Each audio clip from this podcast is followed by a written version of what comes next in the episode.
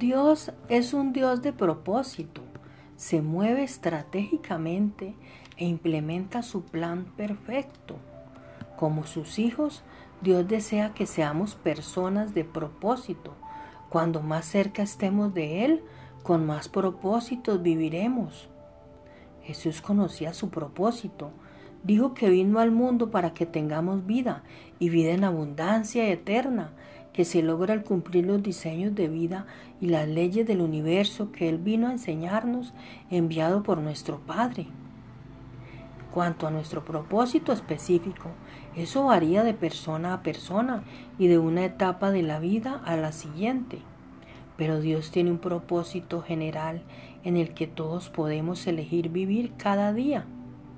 Por ejemplo, amamos a los demás no porque siempre nos apetezca, sino porque nos proponemos amar a los demás.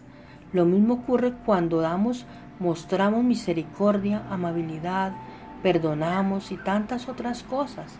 El amor, el gozo, la paz, la paciencia, la amabilidad, la bondad, la misericordia, son, son nuestros para disfrutarlos y entregarlos a otros y si lo hacemos a propósito.